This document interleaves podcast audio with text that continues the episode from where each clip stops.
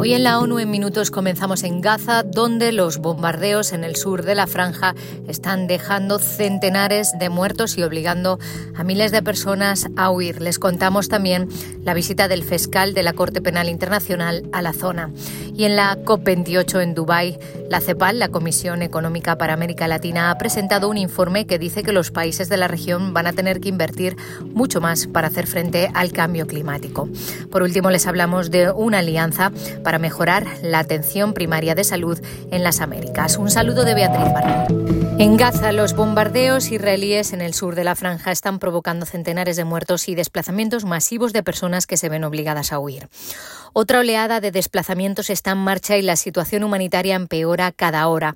Las carreteras que conducen al sur hacia Rafa están atascadas de coches y carros tirados por burros, repletos de personas y sus escasas posesiones, dijo Tom White, el director de UNRWA en Gaza, en su cuenta de X, antes Twitter. White explicó que incluso en Rafa, en la frontera con Egipto, el sonido de los ataques aéreos puntúa el día. La gente pide consejos sobre dónde ponerse a salvo y no tenemos nada que decirles. Este domingo Rafa fue la única zona de Gaza en la que hubo distribución limitada de ayuda, principalmente de harina y de agua. En Can Yunis el reparto se detuvo en gran medida debido a la intensidad de los bombardeos. La zona central quedó desconectada del sur debido a que las fuerzas israelíes impidieron la circulación. Los trabajadores humanitarios tampoco pueden acceder al norte desde que se reanudaron las hostilidades el 1 de diciembre. El fiscal de la Corte Penal Internacional terminó este domingo una visita a Israel y Cisjordania diciendo que la investigación sobre posibles crímenes cometidos por Hamas y las fuerzas israelíes es una prioridad para su oficina. Karim Khan aseguró que los conflictos en zonas densamente pobladas en la que los combatientes están presuntamente incrustados de forma ilegal entre la población civil son intrínsecamente complejos, pero aún así debe aplicarse el derecho internacional humanitario y el ejército israelí conoce el derecho que debe aplicarse.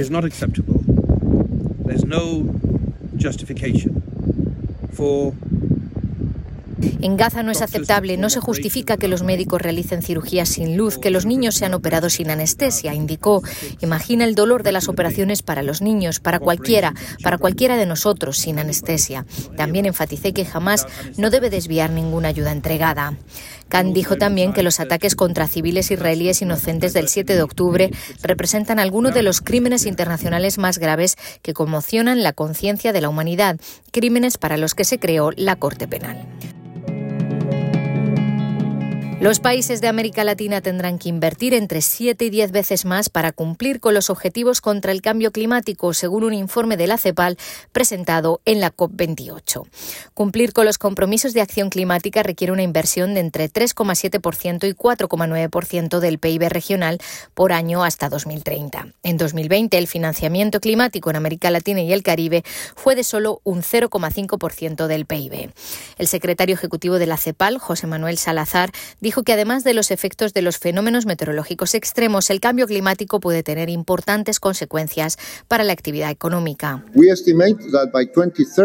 Estimamos que para 2030 la pérdida de productividad laboral por estrés térmico podría alcanzar el 10% en algunos países de América Latina y el Caribe, impactando el potencial de crecimiento de la región. La Comisión dice que la inversión climática puede reportar beneficios no solo medioambientales, sino también económicos y sociales. Y la Organización Panamericana de la Salud, el Banco Interamericano de Desarrollo y el Banco Mundial lanzaron hoy la Alianza para la Atención Primaria de Salud en las Américas, una colaboración para impulsar la inversión, la innovación y la transformación de los sistemas de salud de la región.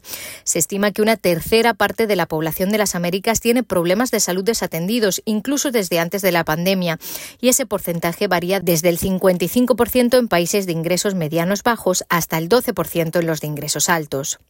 Además, en la actualidad existe un déficit de 6 millones de trabajadores de salud en las Américas. La nueva alianza apoyará el desarrollo de planes nacionales de inversión en atención primaria y proporcionará orientación a los países.